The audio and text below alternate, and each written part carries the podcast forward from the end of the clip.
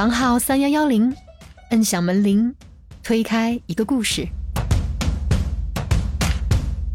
那来到省直机关，其实能接触到的人和事，其实确实是在如果我留在县城是完全不可能遇到的。在互联网这边的时候，然后给我的工作安排上非常的清晰，沟通起来的话就跟年长的朋友一样。那份体制内的媒体的工作那边。并没有非常明确的分工，就是除了日常的一些工作，我可能还要帮领导处理一些个人的事务，比如说拿快递。当然，体制内是一个努力了并不一定真的有用，做得好并不一定真的有用，别人觉得好也不一定有用，只有领导觉得好才有用的这么一个地方。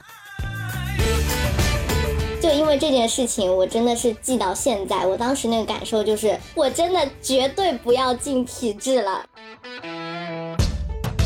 当时就是太年轻了，也还没有读研，也还没有经历过找工作的毒打，没有想到过最后真的会放弃了喜欢，然后选择了合适。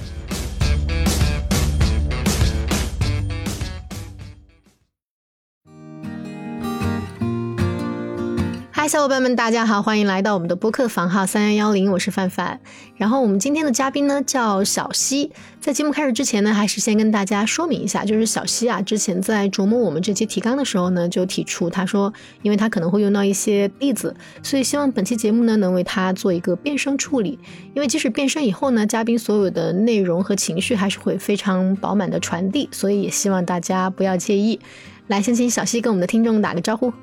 大家好，我是小溪，很高兴可以跟大家用声音来见面，虽然是变声的。呃，然后呢，今天节目的开头哈，有个事情，呃，小溪先等我一下，就是有个事情必须先高调的宣布一下，就是我们的节目呢，终于恰饭了，在 凡凡姐辞职以后，穷困潦倒了三个月。终于第一次收到了赞助，算是结束了我和雪峰纯为爱发电的这个阶段嘛。所以感谢第一位金主爸爸愿意来关心我们这档为正在体制内或者正在考公路上的小伙伴准备的节目。所以呢，呃，我们片头就要先跟大家介绍一下我们和金主爸爸就是梦想说舒适枕的联合活动啊。金主爸爸为了让就是我们这些在考公路上每天看书十二个小时或者正在辛苦加班到脖子疼的小伙伴们能好好睡觉，就凡是我们体制内的听众哈，在咱们节目的简介或者 show notes 当中复制链接，然后进入淘宝店铺后找客服报“体制内”三个字，就可以额外获得一张听友专属的隐藏优惠券，并且呢保价六幺八。然后呢也欢迎大家在评论区留言，就是自己最睡不着觉的时刻，脑子里盘旋的是什么这个话题。然后截止到六月十一号晚上的十点呢，喜马拉雅和小宇宙的评论区最高赞都将获得由梦想说舒适枕送出的一份小纪念品。哎呀，终于咱们。听了这么久，嗯，终于凡凡姐终于开始接到广告了，我我比她还高兴，我感觉。凡凡姐现在是很很激动的，很激动的，所以来来，呃，广告我们现在已经念完了，有请我们的嘉宾小溪先跟大家做一下自我介绍。好的好的，大家好，我是小溪，啊，我是一个九五后，然后学历的话是研究生，专业就是。人文社科，呃，公共管理大类吧，可以这么说。然后现在是在南方的一个省会城市，也算是新一线。嗯，关于我自己的话，其实，嗯，我们家就是一个。普通的一个工薪家庭，但是我们家所在的这个地方，可能大家都会有一点误解，就觉得这个地方遍地都是有钱的老板。但是我们家就是非常非常普通的一个呃工薪家庭，然后小小县城嘛，日子也比较安逸，父母也没有养老的负担，就是既不属于特别好的那种生活，但是因为父母双方都在单位上班，所以也不算太差。然后自己的学习和工作也没有让家里担心很多，所以在上大学之前还是算。过得比较顺利的那种，然后关于我的专业的话，和我这份工作其实，呃，没有任何的相关性，只能说公共管理大类其实是属于万金油的专业，这可能也算是跟体制内有关，但是在实操层面其实没有实际上的一些关联。嗯嗯，那我就直接开始我们的问题清单喽。小新，你对体制总体是一个什么样的印象？如果用三个词来形容的话，是什么？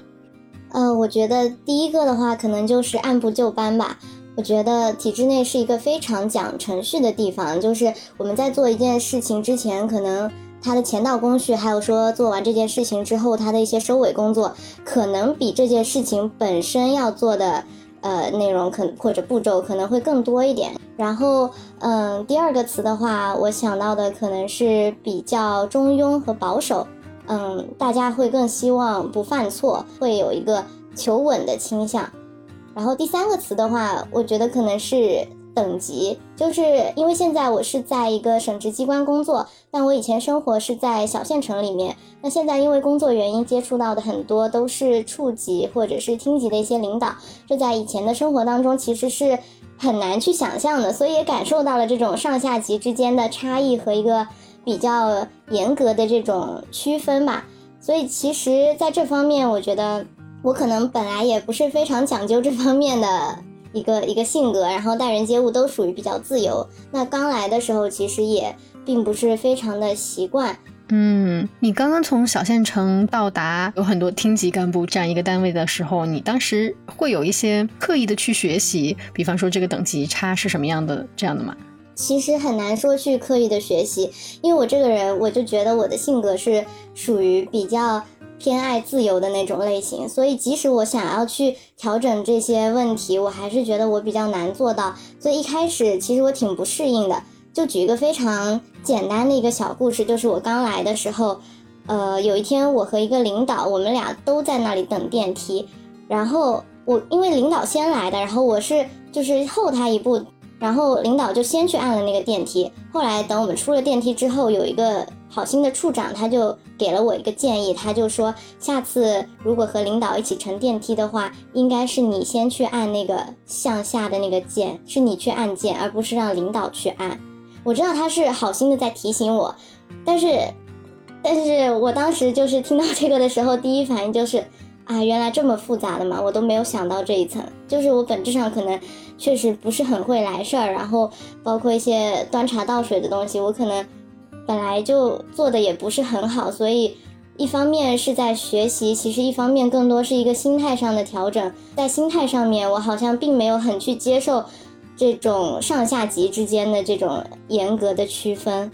所以这是一个非常艰难的适应过程，然后现在我也还在一个摸索当中。嗯，心理上的适应比你从行动上能够做好，可能还要更难一些。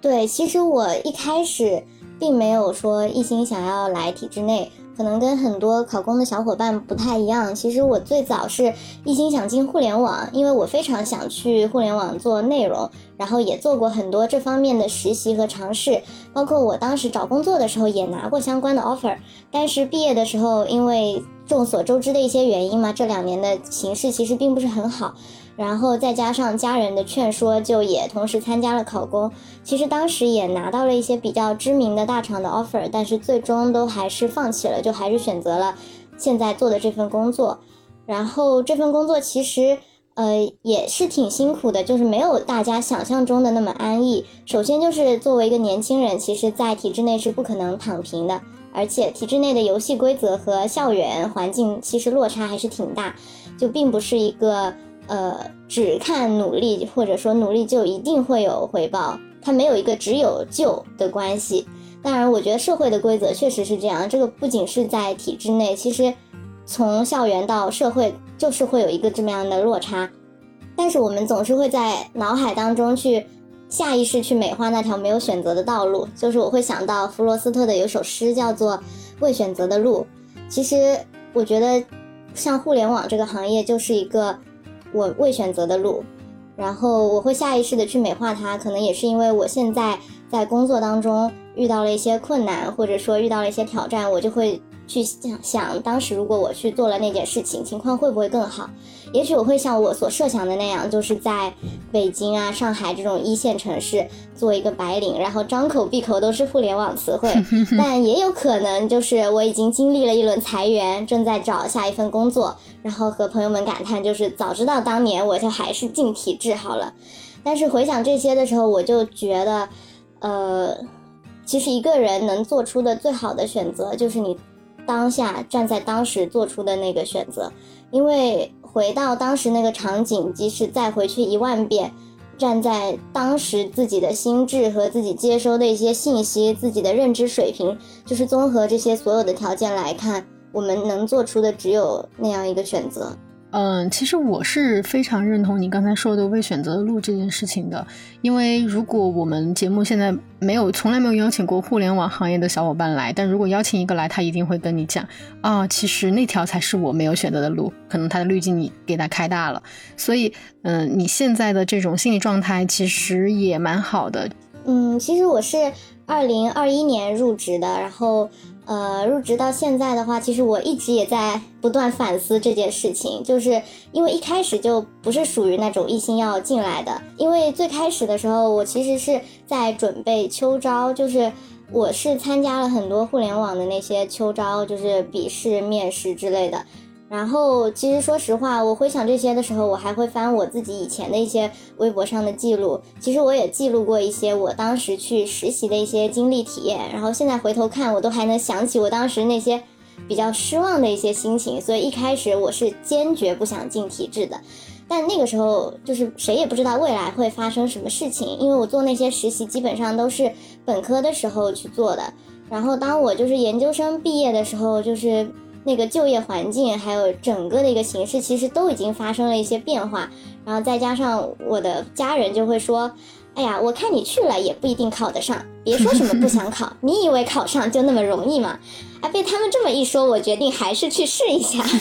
然后，但是这个前提就是我其实是在同时进行秋招的准备。其实经历过秋招的小伙伴应该也知道，笔试的阶段，互联网的笔试题和行测的区别并不是很大。然后我其实觉得这些东西就是一通百通，所以准备起来也没有严格的区分，就是直接就是看的是行测的网课。然后这种课其实，在 B 站上面这种公开的课程其实都有。然后我研究生入学的那一年，其实我就已经尝试过秋招，当时的就业情况应该来说还是比较好的，当时也拿过了一些 offer，就是大致也知道自己大概在就业市场上。会是一个什么样的水平？但是后面毕竟还要继续读书，所以就是也拿到了 offer，也没有去。但当我真的毕业那年，我就发现和自己当时试水预估的情况是完全不一样的。所以其实后来考上了这个体制内这份工作，其实在当时也算是一个比较明智的一个选择。另外就是考上了之后，其实家里也会说不太可能再让我去放弃。然后我自己的话，其实也是在这方面。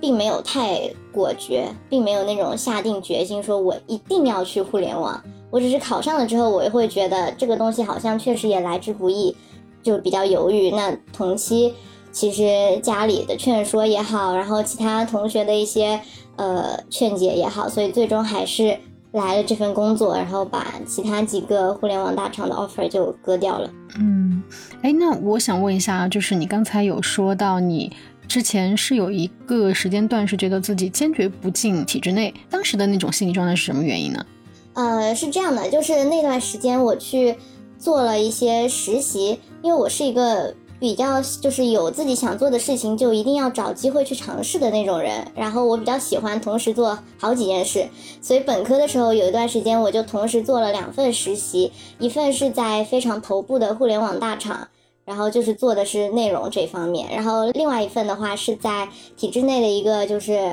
比较家喻户晓的 媒体单位做的一些新媒体相关的一些工作。那两边具体的工作内容的话，其实呃时间也比较久远了，然后我现在也就不展开，就主要是想说一下这个工作的体验。其实我我本人是一个有一点卷的人，但当时那个。卷这个词也还没有流行起来，我只知道如果我当时离开了北京，以以后可能很难再有机会去做这些事情，然后我不想错过这些机会，所以我可能就是两周只休息一天，就同时做两份工作，两边排班错开。那我在互联网这边的时候，我的领导就是我们就叫 leader，就会称为某某哥、某某姐，他们大概就是三十出头的年纪，然后给我的工作安排上非常的清晰，沟通起来的话就跟呃年长的朋友一样。那这种比较扁平化的组织结构，就会让我产生一种被平等对待的尊重感，然后这种感觉就会让我更加卖力的去干活，和我最初对互联网公司的想象其实差别不是很大，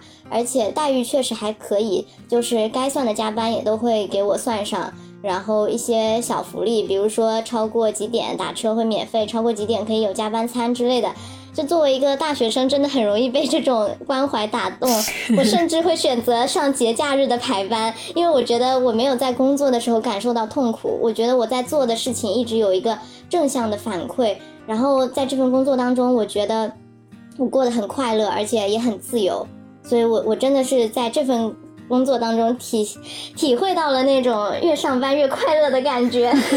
但是。但是在另外一边，就是在那份体制内的媒体的工作那边，就是我称我的领导为某某老师，就是我们整个单位里面都是这样称呼的。他也差不多是三十多岁的年纪。然后我在那边的实习的话，并没有非常明确的分工，就是除了日常的一些工作，我可能还要帮领导处理一些个人的事务，比如说拿快递之类的。就其实我这人我可以拿快递，我在宿舍也帮室友、帮同学拿快递，但那是出于我跟这个人关系很好，就是我自愿的，我就是我帮你拿，因为我们俩确实很铁。但是如果对方是我的领导，所以我不得不帮他拿快递，这是完全两种感受。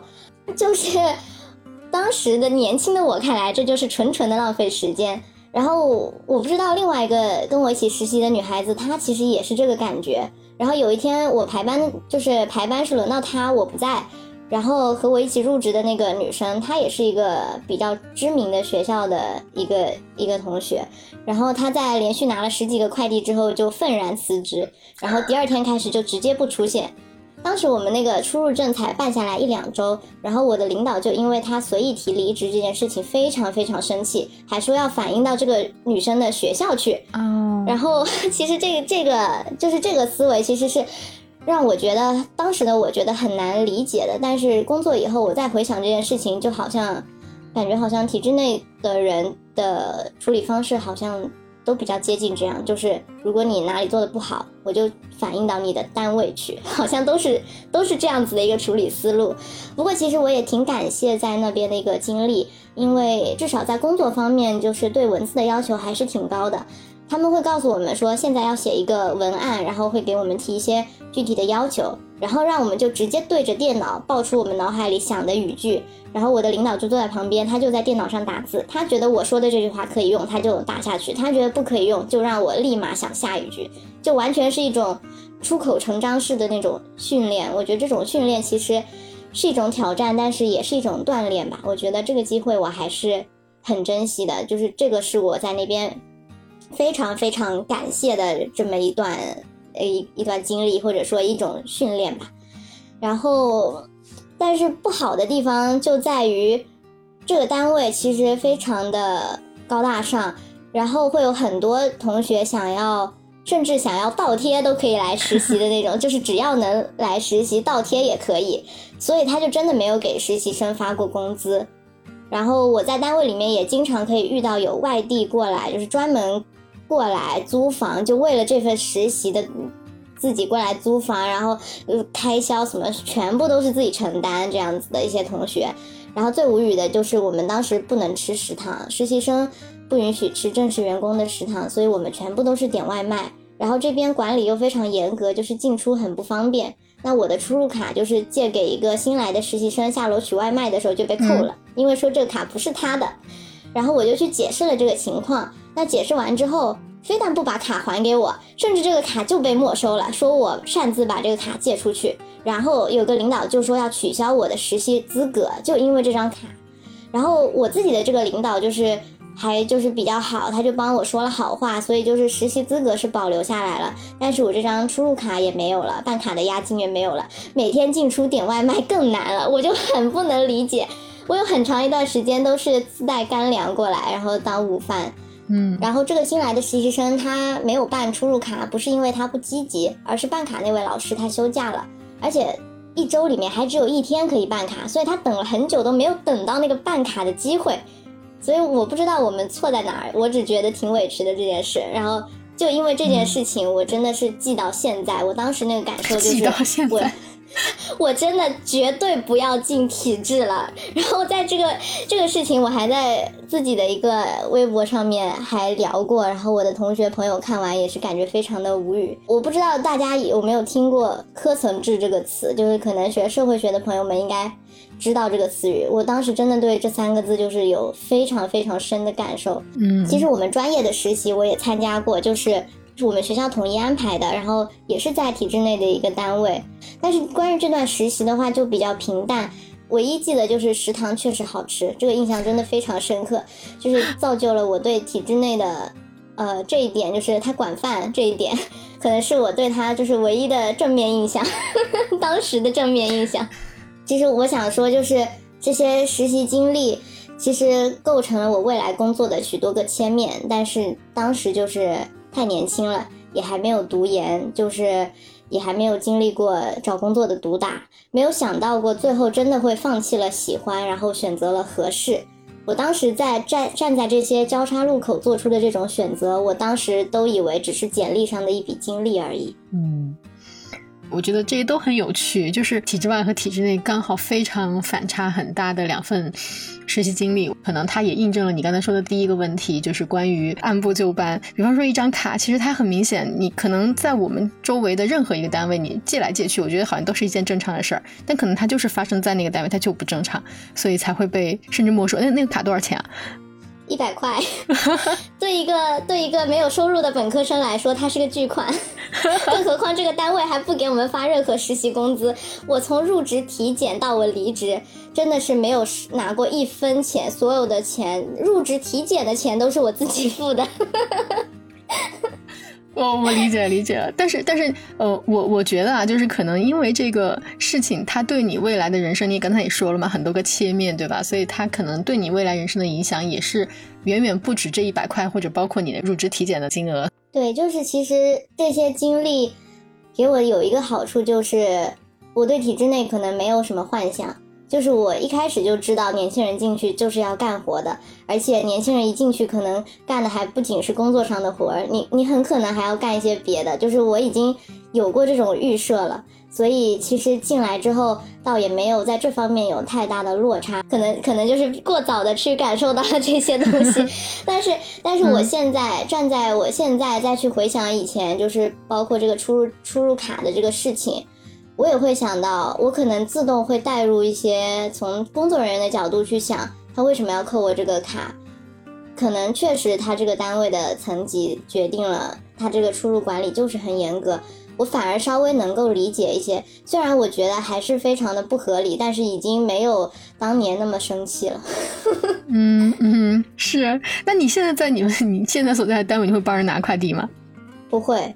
其实。也没有人叫我去做这件事情，然后我属于那种，就是我只想做好工作上的事情，在人际这方面，可能我真的是缺这根弦儿。我就我觉得我可能在人际这方面，并不是那种很会来事儿的那种人，所以我可能没有这个主动帮别人去拿快递的意识。但是如果同事或者是领导让我去拿一下，我还是会去的，可能不会再像以前那么排斥。嗯，就是说，可能不会像以前那样把拿快递作为实习生的必经历，可能它只是一个纯帮忙的性质，所以你觉得其实是 OK 的，对吗？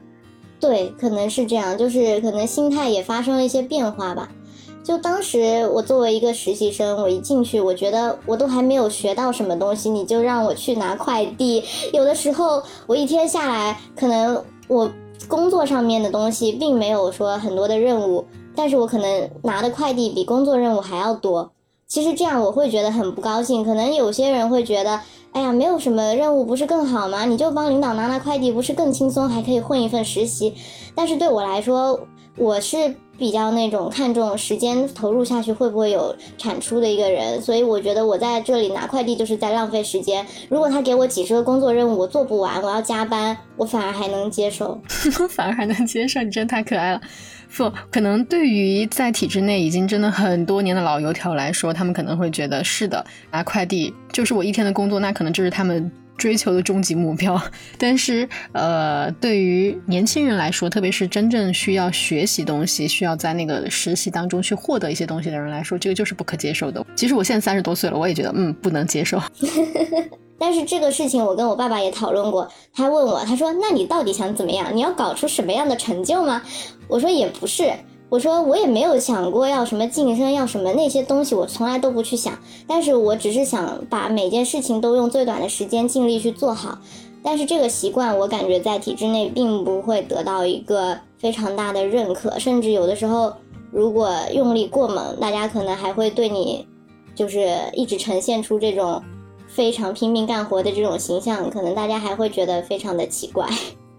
嗯，那你有没有想过啊？就比方说拿快递，你认为它是一个对，就是完全没有说在写作方面对你有能力提升，但是它有可能会对你的为人处事可以经历一番打磨。比方说，当你呃学会如何拒绝帮同事拿快递这件事情，可能它本身也是一种对为人处事的打磨。这个事情你怎么看？其实现在我是认同的，但当时我真的是没有想到这一点。就是在审计机关工作久了以后，我就会发现很多事情的推动，其实不仅仅从工作层面，可能也需要这种为人处事上的一些沟通。我觉得这可能也是能力的一部分，但是这部分是我到现在都非常欠缺的。所以你刚才那样说，其实也是打开了我的一个思路。我觉得在这方面，我可能还是需要去学习和锻炼的一个地方。嗯嗯，这个其实也是我之前哦在体制内可能前几年没有想通的一个事情，但是后来就是当我发现，呃，我虽然跟你说我是说可以讨论到怎么样去拒绝帮人拿快递，但是可能当时的我去做的事情虽然不是拿快递这件事情，但是可能我做的如果拿来类比的话，就是我如何拒绝帮一些人拿快递，当然我拒绝。人拿快递不是说他们在我的心中有等级差或者高低的区别，有可能我拒绝的反而是领导，而不是说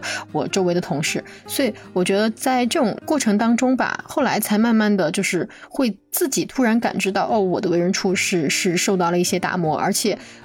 虽然我觉得圆滑这个词有一点点的贬义，但是你就是会觉得自己在变圆滑的过程中，所以其实内心是有一定的这方面的满足感的。嗯，是的。我觉得可能不是圆滑，或者可以说是外圆内方吧，因为我相信，就是有一些东西，你可能在心里你还是会有自己的一些原则，但是你可能在表现出来的时候，你不会再像读书的时候，那就是我的另外一个实习的搭档一样，用辞职或者是用其他的这种非常激烈的形式去把它表现出来。但是我觉得体制内的工作其实可能确实是。在这一方面会把一个人打磨的更加的适应这个社会的运行吧。嗯，哎，小溪，我想问你啊，就是你觉得你现在做的这份工作能给你带来的最大的能量，或者是能给你带来的一些改变或者意义上是什么？呃，我觉得最大的改变或者意义应该是。眼界的提升和一个视野的开阔吧，就是这个东西讲起来还是比较虚的。然后这几个词听起来就听起来就有点好像在卖弄的油腻，但其实不是这样。就是大家也知道我是来自小县城嘛，那从县城走到省会，确实会给人一种不一样的感受。我刚来的时候其实也是属于比较战战兢兢的那种。那来到省直机关，其实能接触到的人和事。其实确实是在，如果我留在县城是完全不可能遇到的，所以会让人有一种仿佛可以找到价值感的一种幻觉。然后工作上我们讨论的东西，它可能会有一定的影响力。就我们可能会讨论一些政策，或者说接下来的一些工作方向，那也能更快的、更准确的知道目前的一些政策制定的走向，或者说是能够亲身感受和参与政策制定的这个过程。当然，这个政策指的是我们。本省内或者说本系统内这这个范围内的，然后这个站位的话，可能就会更高一些，视角会更加宏观，考虑问题也会更全面一些，就不会再困在一些很细小的问题上面去扯。然后确实也能遇到一些非常有能力的人，然后可以去观察他们是怎么推动一件事情，就有很多值得学习的地方。和他们如果多交流的话，其实。心境也会不太一样，我觉得这些东西其实还是比较难描述出来。但是经历过后，我还是有一个比较深的感触，就觉得在省直机关其实还是有一个很全面的一个学习的过程。然后我觉得这这种过程的话，其实对一个刚入职的一个年轻人来说，其实是非常有意义的。嗯，毕竟站的位置更高了，而说油腻一点就是格局大了哈。对这个词我真的不敢用，刚才，因为我觉得听着好像有一点油腻。赶紧把你说了，赶紧把你说了。但其实就是审计机关，它也非常的讲究效率。然后没有想象中就是什么行政单位，就是可以比较拖沓，其实完全没有。我们甚至就是有的时候交材料或者报一些东西的时候，会按小时来计算。今天早上告诉你要干嘛，下午四点前就要交出来一个东西，或者是我现在告诉你一个什么什么东西，你明天早上九点或者十点就要报过来，那就意味着今天就必须把它全部做完。即使加班也要做完，然后早上可能过来的时候就是找领导签字签发这样子，嗯，所以还是比较讲求效率的一个地方。在这一点的话，我还是比较喜欢的，因为我这个人就是真的闲不下来，我宁愿去就是很忙很忙，在八小时之内就是忙得跟陀螺一样，但是我不能接受我自己闲在那就是没事干。怎么说？就是进体制虽然也是有这种运气的加成，但是我知道我自己是有想认真做一点事情出来。我希望我能让一些想法变成现实，或者说，呃，借助这个平台发挥自己的一些作用。就我希望通过工作也能看见自己的价值，不仅是我给工作带去什么，然后这个工作也给我带来一些什么。就即使我可能在短期当中我看不到什么很直接的成效，但是。我会希望就是我自己明白自己做了正确的事情。嗯，那现在的工作，就你带给他的最大的改变和意义是什么？嗯，我觉得可能是一些年轻人的新鲜想法和看问题的视角吧。因为省直机关里面九五后确实还是比较少的，有的时候也是需要年轻人提供一些新看法、新思路、新表达。或者说，尤其是涉及到网络新媒体这一方面的东西，这样也才能使我们工作做到，就是青年人这个群体里面，有的时候考虑问题或者是，呃，讨论一些东西的时候，可能就不会再采取以前的老套路。我觉得这个可能是我能带去的一些东西吧，虽然还是比较局限的，但是我还是希望有一天我也可以有自己更大的一个价值。当然，这个还是一个需要努力的过程。哎，我记得我们之前有一位嘉宾，他也是在省直机关，就是那个在家考了五年的那个小哥哥，然后他就说到他们单位的老龄化好像蛮严重的，就是属于职位等人的那种。那你在你们单位，他也现在就是比如听你这样描述，九五后还是算很少。那你觉得就是说，可能这个年龄阶层分布大概是什么样的？嗯，我们。九零后都很少，更不要说九五后。九五后就我一个人，然后，呃，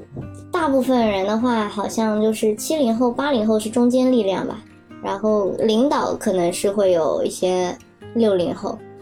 但是最主我主力应该还是七零后、八零后，或者说七五后、八零后这样子。嗯，这一点跟可能互联网公司就真的差别很大。可能现在很多九零后。不到九五后的这一波九零后，应该都是属于就是中坚力量。对，这个其实我也有想过这个问题，就是如果我进了互联网的话，我都不知道，当我到了现在的八零后这个年纪的时候，我是成为了中流砥柱呢，还是我已经在不知道哪一份工作当中，不知道第几份工作当中去投下一份简历？所以我就是也有这种矛盾吧。但我觉得，既然你现在在一个这样的单位，它的年龄构成是这样的，那我觉得你可以发挥好你的优势。毕竟只有你一个人啊，竞争也小。嗯，但是其实我觉得，就是有一点，就是机关单位里面确实不是一个呃很能让年轻人随意表达的一个地方吧。所以我觉得这一点的话，可能嗯我的一些想法，或者说我提供的一些视角，其实也是比较局限的。不仅仅是说，就是我们那些规定也好，然后上下级这种呃层级之间的这种原因也好，更多我觉得我自己看问题的一个视角或者我的一些观点，也许也非常的稚嫩，可能我自己也是得需要经历过一些沉淀，然后才能输出一些更有价值的东西。有一些年轻人在刚刚发现自己。还不错的时候，急于表达，甚至会有一些不恰当的表达，然后遭到了一些可能不太好的批驳之后，自己会变得消沉起来。但是我发现你其实是一边在沉淀，但是一边又在尝试性的去做一些输出。这样的话，可能会对不管你还是你的同事来说，都是一个非常好的相处方式。嗯，因为其实我并没有在考虑，就是可能有的人会觉得省直机关嘛，然后你。可能就会考虑到以后的晋升啊什么的，但是其实我根本没有在想这些事情，因为我进体制，我能接受进体制，其实也有一方面是真的因为情怀或者说理想吧。虽然这样讲又显得真的有点油腻，但是坦白说，如果没有这些东西，我真的很难以支撑，就是走过这两年，因为这两年肯定就是也会遇到一些不开心的事情嘛。但我自己是希望。就是可以真的去做一些事情，不是进来躺平摆烂，然后觉得不会被开除，我就随心所欲。当然，体制内是一个努力了并不一定真的有用，做得好并不一定真的有用，别人觉得好也不一定有用，只有领导觉得好才有用的这么一个地方。但是我还是希望我自己能能有一个我自己认可的一个付出，就是即使我不需要太多其他人的认可，但是我需要我自己觉得我自己做到了。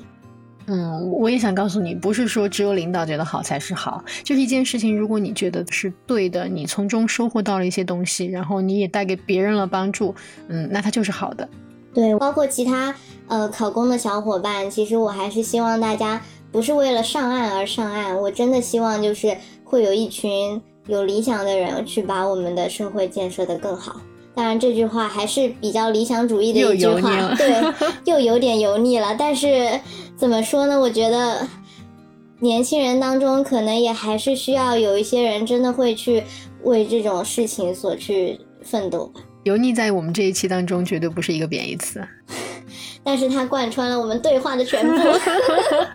但我我想问啊，就是你刚才提到你说你在工作当中的一些不开心，你觉得你有在前面那一家媒体的那个实习经历，你可能会对你现在的工作有一些当时的预期，那你觉得踏入这个单位跟你的预期有哪些是比较契合的，然后有哪些不太契合呢？嗯，我觉得最契合就是稳定吧，确实挺稳定的。但是不契合的话，人际这方面，可能我确实也没有这根弦儿，然后。在这种公务接待的这方面，可能确实是我很长一段时间的痛苦之源，就是我可能不太擅长这个。嗯，那你接下来呢？你会希望你自己擅长这个吗？嗯，我可能不会希望去擅长，但是我觉得我可能至少做到平均水平吧。就是我觉得我现在就是一个完全是一个。小孩子的一个状态，然后有一些同事他可能也会比较体谅，就是你是一个新来的，然后年纪也比较小，他可能也不会去计较这些。但是我觉得我不可能永远是一个年轻的新来的人，所以我希望就是可能这方面我大概达到大家的平均水平吧。当然，我觉得要做到很精通，就是就凭我这个性格，着实有一点难度。哎，但是你现在已经，我看你是二一年上班的，可能快两年了，所以你你觉得现在比起两年前的你来说，你在哪些方面有一些进步呢？嗯，我觉得很难去下这个判断，就是我到底有没有进步，但是可能比起当时，我会先去按那个电梯的键。嗯，现现在会了。对，我现在会去按那个电梯的键。然后，如果有人告诉我你现在需要去端茶倒水，我就去，我可能就不会再像之前那样，就是颤颤巍巍的去，心里面先拧巴一下。对，我就去吧，这样。嗯。但是，但是我就。我也不知道怎么说，这算算是一种成长，还是说这算是一种适应？妥协。因为我觉得这个东西，其实对于有些人来说，这算啥呀？这就是一个根本不需要学的东西。但是对于你来说，它可能就是一个，我我我觉得算是妥协。对，可能每个人的性格不一样，那有的人可能在这一方面，他根本不需要这种后天刻意的练习，他可以先想到这些。但是如果没有那个。比较热心的那个领处长提醒我的话，我可能永远都不会想到我要先去按那个电梯键。那小溪，你们平时的工作加班多吗？就是你觉得你平时有时间经营你自己的业余爱好吗？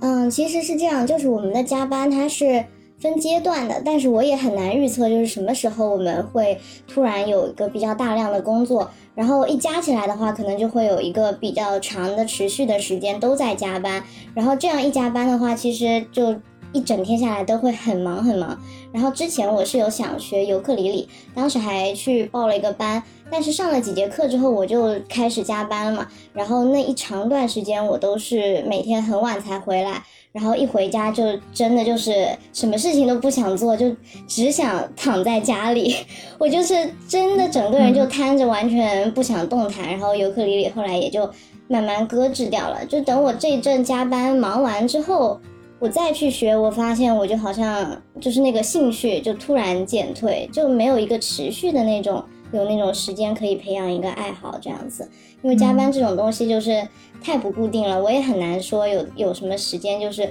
完全可以留给我某项爱好这样子。嗯，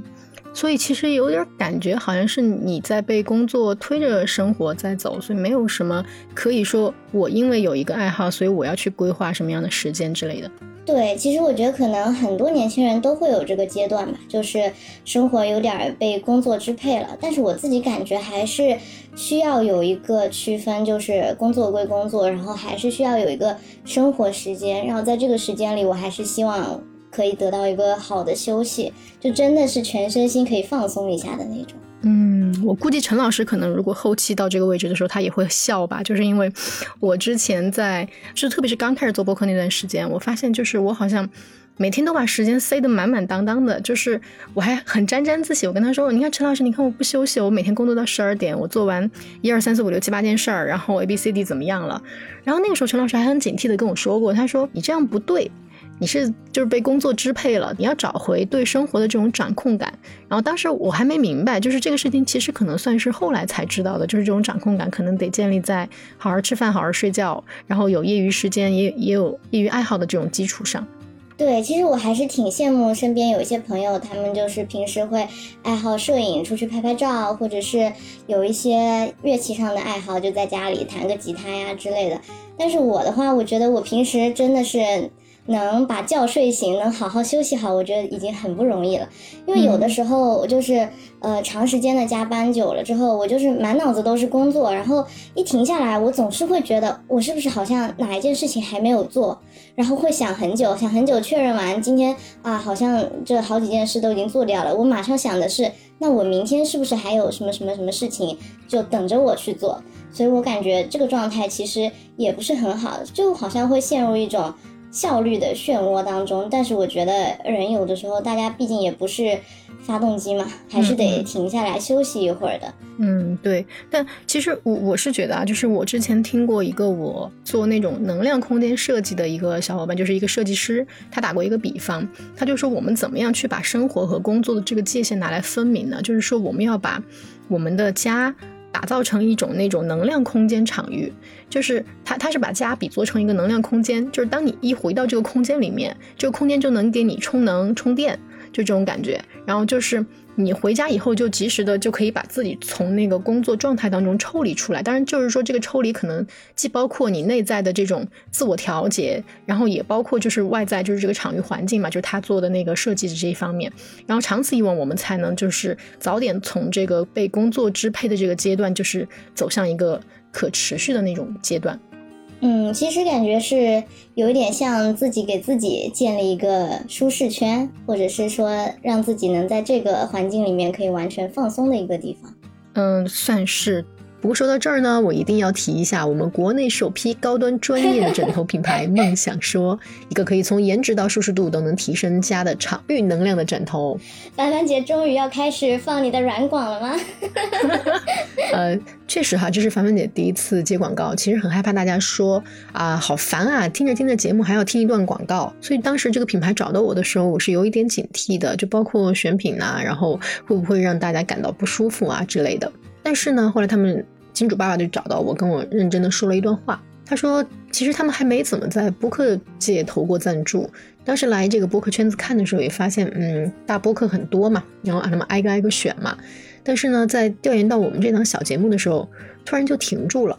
我说，你你这是看上我们节目啥了？然后金主爸爸就说，是因为他自己的女儿也是研三，快要毕业了，然后也在准备考公。他其实是之前听了前面慢慢的和那个小飞扬的那两期节目，因为播放量高嘛，然后他就觉得他女儿好像。哪有这两位嘉宾那么轻松？就是他反而觉得他女儿像前面就是，嗯，我们第三期那个小明那样，就什么大二就要开始刷题，然后冲刺的时候特别的累，自习室一坐就是一整天，就很焦虑啊。然后包括他自己女儿其实也有颈椎痛，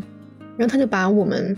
经历过焦虑或者甚至辞职的嘉宾豆豆呀，那几期节目就发给他的女儿，就是他想告诉他女儿，嗯，反正这里还有那么多考上了也那么焦虑的人，就算考不上也没关系。但是金主爸爸是，他也觉得很奇怪，为什么现在这么多人都愿意考公？虽然他自己在企业，他也希望他的孩子考公，但是他还是觉得这个群体真的太辛苦了。然后他觉得我们体制内这个节目是在为，就是。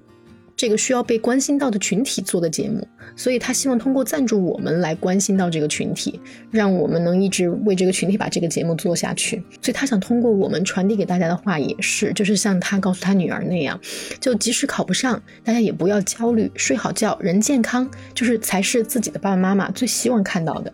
哎呀，我感觉突然好像有被暖到。对，那个时候我听他说的时候，真的，嗯，被戳到了。就是他说，其实他们现在的品牌也是比较小众，就跟。呃，我们播客一样，但是他觉得我们有个共同点，就是大家都是有想法、有行动力，并且希望我们国家的年轻人的未来会更好的那种。他说，你也不用在节目里去念那些什么广告宣传段落啊，就是本来他们是有那种品牌宣传蛮长的那个口播的要求，就是整新的材质是什么什么，设计如何的科学，就是很长几百字。他说，你也不用念这些，你就把我们梦想说有好产品这件事儿告诉给这些每天伏案工作的体制内的小职员、考研考公已经很辛苦的人就行了。不论这些孩子他们现在在经历着什么，都希望梦想说赞助的这个节目能陪小伙伴们找到最适合自己的路，然后梦想说的产品也能陪大家至少躺下来的时候能睡个好觉。哎，其实还是挺意外，他们会关注到我们这么一个群体的。之前你跟我说的时候，我还去看了一下，当时的印象就是他们颜值还确实是不错的，没想到还这么有情怀。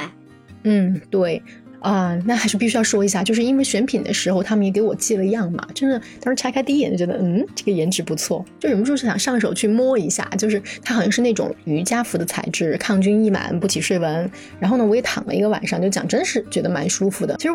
当时金主爸爸还非常期待的问过我，你有没有什么颈椎不舒服？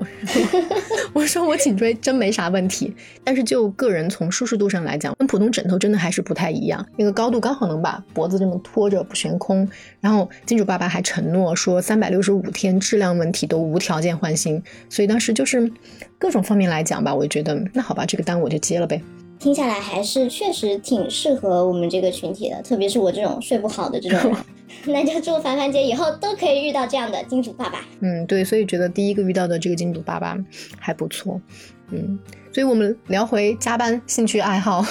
对你说到那个做自媒体这个事情，我就想起我以前确实也是有一个爱好，然后其实也是在上班以后才放弃的。就是之前我还是嗯挺坚持的做了那么几个月吧，然后最后放弃的时候，其实也非常的心痛。你你以前不会也做播客？哦，不是播客，不是播客，但是它确实是自媒体，是微博。其实我当时有想过，就是下班之后去做一些线上的一些事情，因为我是真心的比较热爱互联网和新媒体，所以也有想过要不要去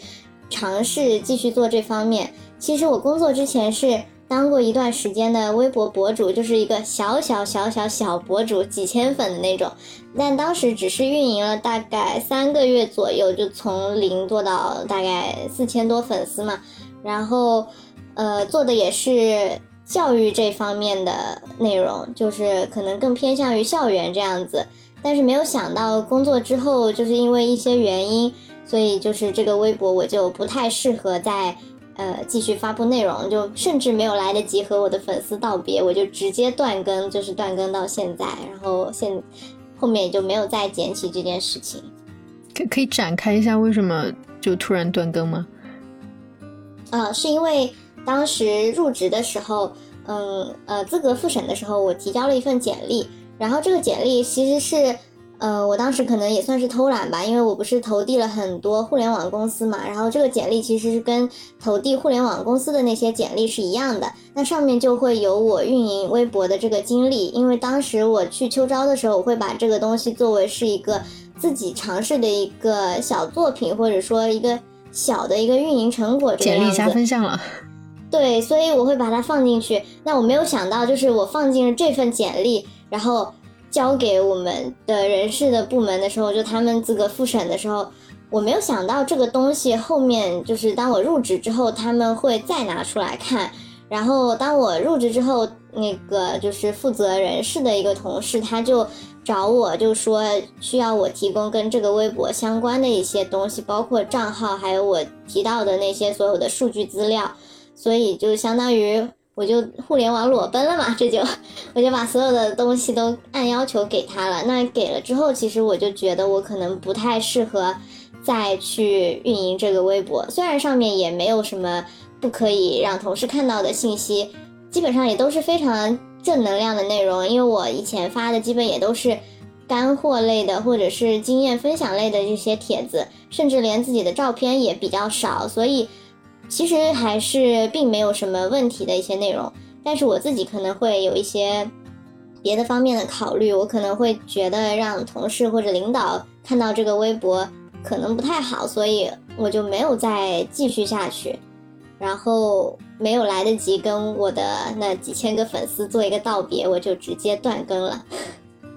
其实这也是让我非常心塞的一件事情。后来工作以后，我有很多次。想起这个微博，我都在想，我要不要把它捡起来，然后重新去运营。但是我也有另外一个考虑，就是当时我还是一个呃，处于一个毕业生，或者说从学校到社会，那还算是跟学校连接比较紧密的一个阶段吧。所以我分享了一些关于校园，或者说关于呃学习考试方面的一些经验和一些资料。都还是跟我当时的身份是比较贴近的。那在我就是真正投入职场之后，我不可能一直还在这个赛道上面去做呃相应的产出。所以我在想，那如果我转换赛道的话，有哪些东西是可以就是持续的保持质量的输出？然后我就会想到，我现在是一个职场新人，我要不要分享这种关于？打工人的一些想法，但是大家也知道这一方面的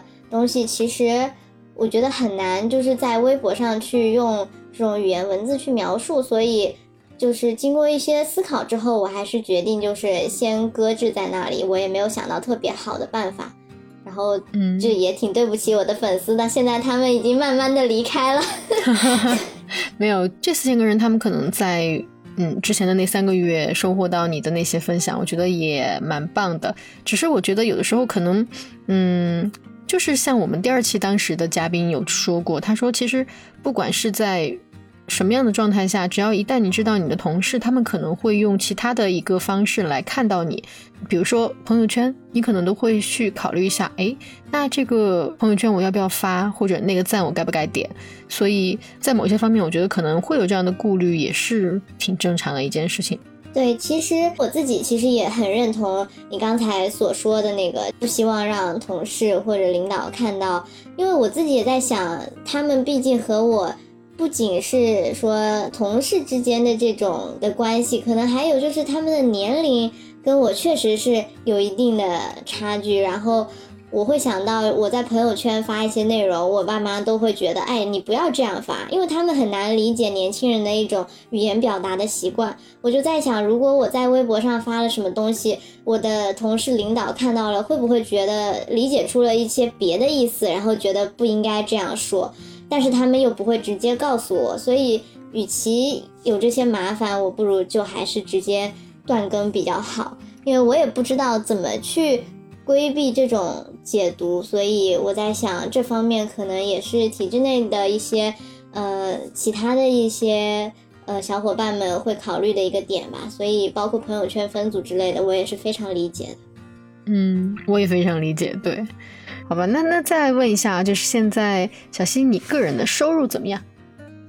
嗯，其实网上也有讨论过我们这边的收入待遇的，就是也看过挺多帖子，然后实际上可能没有传的那么神奇，但是和其他省份比起来的话，应该也还是可以的。很好奇网上是怎么传你们的呀？其实网上的传言，我觉得版本还挺多的，然后我看到的都是说我们这边的工资可能会堪比一些互联网的收入，然后或者说。我们这儿的工资年终奖会有多少多少钱？但实际上也没有大家想象中的那么高。当然，就是这份工作一定也不会说是工资低，就是平心而论，我觉得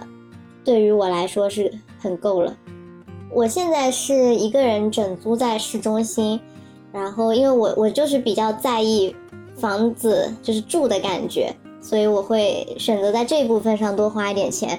因为我也不养宠物，然后也没有什么其他的烧钱的爱好，也不喜欢奢侈品，所以就是我我可以把这些钱放在租房上面，所以是现在每个月的工资大概就三部分嘛，然后就是一部分房租，一部分日常开支，一部分储蓄，就就均分三部分。哎呀，我本来想问一下你那个租房是多少钱的，然后你现在一说均分都不能问了，然后就会被乘以三。没事，我们就大家去猜一猜哈，猜一猜。所以你总总的来说，你觉得这样收入其实蛮 OK 的，对吧？对，其实我也想过这个问题，就是如果是我一个人的话，这个收入其实是完全够用。但是我不知道以后如果考虑到结婚，然后有家庭有小孩的话，可能这方面的开销就要再去重新计算一下。那呃，想问一下小溪，你对现在还正在准备考公的这些弟弟妹妹们有没有什么建议或者嘱托呢？嗯，我觉得第一个建议就是选岗位真的很重要，就是不要为了上岸，然后就选择一些你根本不想去的地方，就是不要为了上岸而上岸。如果你没有一定的资本，就比如这个资本就是不仅指的是你的足够的金钱，还包括你的一些。社会关系也好，然后你以前的一些对这个城市的了解也好，如果你这些都没有的话，我建议考公还是不要异地了，不然的话可能真的会有点痛苦。然后另外就是我觉得眼界还是挺重要的，如果你的能力有足够的话，能去更广阔的舞台，就不要因为什么编制啊、身份啊，然后选择留在很小的地方。我还是觉得，嗯，能去更高一层级的这种单位去看看的话，其实。对自己的整个眼界、格局、视野的打开是非常有帮助的。这个东西可能现在讲起来确实挺虚的，但是如果你去体验过的话，你会觉得，呃，和你困在一个小地方所看到的一定是不一样的风景。然后最后就是不要迷信任何一个老师或者辅导班之类的，因因为之前就是准备面试的时候，嗯，其实也看过很多例子，就是有的同学他们一张口就是。那种非常套路化的表达，一听就是可以听出来是有训练痕迹的。但是我觉得现在的考公，其实已经不太喜欢这种完全是被刻意造出来的这种痕迹，可能还是会喜欢一些真实的表达，就是鲜活立体的这种真人的一种形象。嗯。非常同意，嗯，那我们就直接进入到我们最后环节，就是回答上一期嘉宾留下的问题啊。就是小溪，你有没有一些焦虑或者抑郁的时候？我先介绍一下上一期嘉宾啊。上一期嘉宾呢，他就是来自墙里墙外来串台的嘉宾百里。然后他提出的这个问题就是，你有没有一些焦虑或者抑郁的时候？如果有，你是通过什么方式来解决的？或者这样的经历可以跟大家聊一下吗？啊，其实我有太多焦虑的时刻了。哦，讲讲。我的焦虑就是那种好像被一种巨大的虚无感包裹的那种感觉。就是一方面我不知道我做的事情有没有意义，就是因为我们工作性质嘛，确实也很难说在短期内就看到什么立竿见影的成效这种东西。然后另外一个就是我是一个很容易因为时间流逝就感到焦虑的人。我会在就是我会觉得这个日子如果是一天天很重复，然后一天天过得很快的话。我就会很担心我自己毫无长进，但是大家也知道，就是工作之后，它不像在学校里面，嗯，你可以经常会有一个考试来衡量你今今天有没有学好，你这个学期学的怎么样，或者是你会参加一些比赛，然后去证实你在某方面什么英语啊，或者是你在其他的一些什么东西上面你有怎样的水平。其实工作上面这个这个你的工作能力的衡量，其实是一个非常虚化的东西的，尤其是在体制内。所以我就会特别担心，我是不是没有一个成长，或者说我这两年的时光，我会不会在原地踏步？因为与此同时。我有很多朋友在体制外，我会看到他们好像这几年从一个呃新人，然后逐渐奋斗，逐渐呃走到一个什么样的位置，或者是逐渐拥有一些呃之前不具备的一些能力，然后这些东西是很明显的。然后我觉得我的解决方式好像也是不解决，就是 我我就想到了一句话，叫逃避虽然可耻但有用。就是我会把时间塞满，然后下班去运动，找到好朋友一起去吐槽，减少自己去过度思考这件事的一些时间，反而会好一些。其实我刚来的时候，会因为焦虑而，甚至会自己一个人会偷偷的哭，但是我现在反而感觉我好像好了。就是有一些路，可能必须要一个人自己走过之后，才会有所成长。我觉得这些东西就是。我要在体制内的一个必经之路，毕竟这种心态的转变，然后还有一个从学生到社会人的这么一个身份的转变，我觉得就是我们的一个必经之路吧。也许不是需要去解决，而是需要去适应。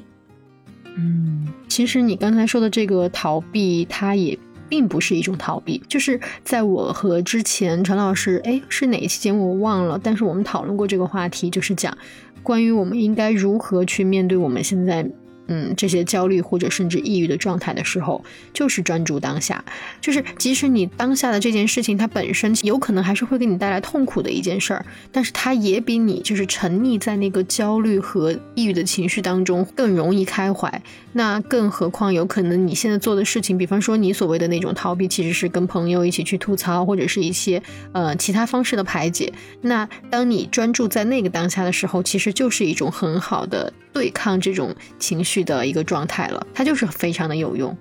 对，是的，所以我就是把这些统称为逃避吧。就是我觉得这好像不是一种解决的办法，它也没有带来什么其他的一些附加值。但是我觉得它唯一的作用就是减慢了我对这个时间流逝的这种感觉，就是不会让我觉得非常的。害怕这段时间过去，因为我知道我可以心安理得的浪费这段时间。嗯，哦，我好喜欢这种心安理得。对我也是。好吧，那最后请我们的小溪给我们的下一期嘉宾留下一道题，你会留什么问题？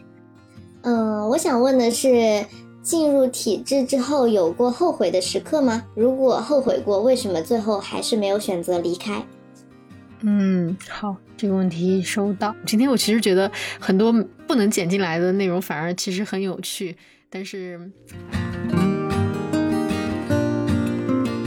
OK，今天再次感谢小溪带来的对话，也再次感谢这期节目的赞助商梦想说。希望每一位考公、考编以及在体制内的小伙伴都能拥有高质量的睡眠，无论你是在工作还是在学习，都不再疲惫，每晚都睡个好觉。大家记得以 show notes 查看优惠详情，帝国六幺八。也希望听友小伙伴们多多支持我们节目的第一位赞助商。也欢迎大家在评论区留言，自己最睡不着觉的时刻，脑子里盘旋的是什么？这个话题是满脑子都写不完的材料，还是上考场前夜都还在背的申论模板？截止六月十一日晚上十点，喜马拉雅和小宇宙的体制内小职员们的聊天局的评论区最高赞，都将获得由梦想说舒适枕送出的一份小纪念品。今天的节目就到这里啦，祝大家今晚都能睡个好觉，大家拜拜。